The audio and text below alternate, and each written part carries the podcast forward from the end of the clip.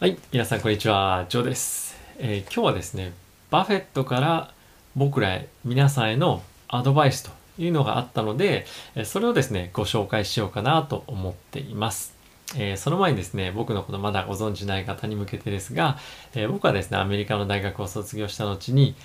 えーモルガン・スタネという会社でヘッジファンドのトレーダーとしてキャリアをスタートさせました。その後約10年間外資系金融機関で働いてきましたので、そこで得た知識や経験を皆さんにこのチャンネルを通じてお伝えしたいと思いますので、ぜひよろしくお願いします。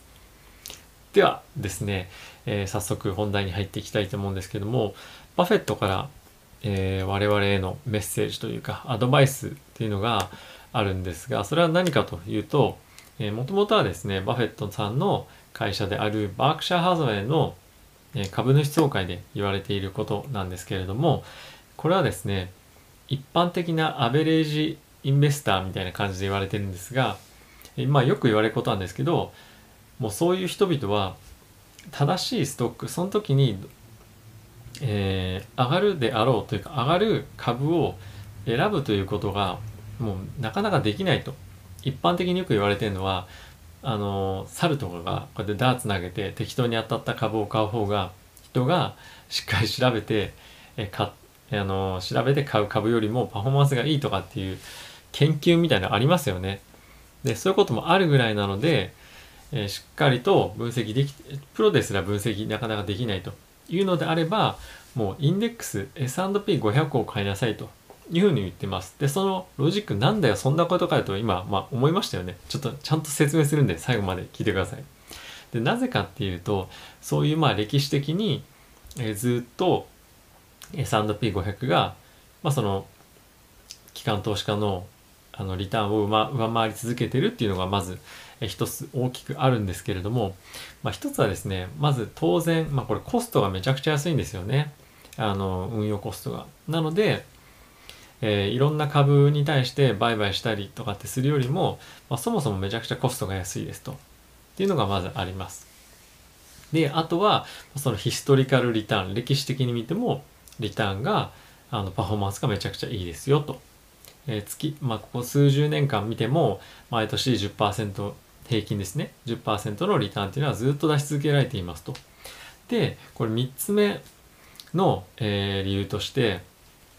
まあ、結構これ僕面白いなと思ったんですけど、アメリカの、えーまあ、S&P ってアメリカのその上場企業の8割の、えーマーケットキャップですかね、えー入ってるんですけれども、その企業はもうグローバルなビジネスをしてるわけなんですよね。だから、アメリカに投資していながら、まあ、グローバルの株に、グローバルの経済に投資してるのと、同じですよということを言っていました。例えば、マクドナルドなんですけど、もちろんアメリカにもあるし、え中国にもあるし、え別の国もいろんなとこにありますよね。なので、アメリカの株を買ってるんだけど、それは必然的に、結果的に、えっと、分散をされてるわけなんですね、ビジネスとして。だから、非常に効率的に投資ができできる方法ですというふうにまあ言ってました。で、僕も実際、えー半分以上が、資産の半分以上が、えー S&P500 に投資してるんですけども、まあ、あの、安定してますよね。安心感もあるし、そんなに大きく下がらないですし、えーマーケットがガーって上がってる時でも、もちろんそのテスラみたいに何倍にもいきなりなったしないですけど、やっぱりその安定していいパフォーマンスを出せるっていうのは、やっぱり他の国のえインデックスにはない魅力っていうか、えーだと思うんですよね。日本の株ってそんなにもう上がってこないじゃないですか。でも、アメリカの株って本当に不思議なぐらい、もう結構歴史的高値を超えてきました、超えてきましたってもうよく聞くんですよね。いろんなもう何年ごとに。でそうそうやってまあチャート見てもらえばわかるんですけど、まあ、これ調整はしながらもしっかりと上がっていくと。でやっぱり長い目で見てここ数十年とか10年20年とかって持っていくのであれば毎年まあ平均で10%を超えるようなリターンを出せるって相当優秀な、えーファンドマネージャーだと思うんですよね。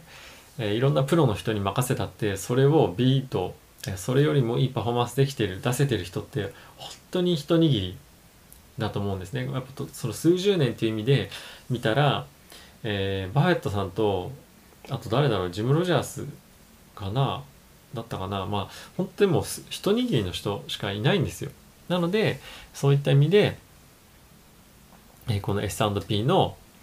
えー指数を買うっていうのは僕非常にいい、えー戦略だと思います。はい。まあそのまあこれがバフェットさんから我々へのメッセージアドバイスということでした。もうなんか当たり前でしょみたいに思うかもしれませんがやっぱり、えバフェットさんですらそう思ってるということなので、えーまあこれはですね、まあ何かしら、まあいろいろやっぱり個別株に投資したいと思うことも多々あるんですけど、やっぱこういうのをですね、ポートフォリオの一部として組み込むことで、まあ安定性を持ちながら、えっ、と、まあ何ですか、その、リザヤというか、えーしっかりとリターンも見込めるというのがあるとは思うので、えー一つ検討してみてもいいと思います。もちろん今ですね、えーテック系がよく伸びてるので、ナスダックというのもいいとは思うんですけど、まあ、これもやっぱ一つのトレンドかなと思うので、まあ、そういった意味も込めて S&P があの、まあ、全部じゃなくても、まあ、3分の1ナスダックなり3分の2をナスダックでもどっちもいいんですけど、まあ、やっぱりこういったメジャーな指数っていうのをポートフォリオの中に入れ込むっていうのは安定的にいいリターンを出す一つの秘訣かなと思ったのでぜひご紹介させていただきました。はい。では、えー動画ご視聴ありがとうございました。また次回の動画でお会いしましょう。さよなら。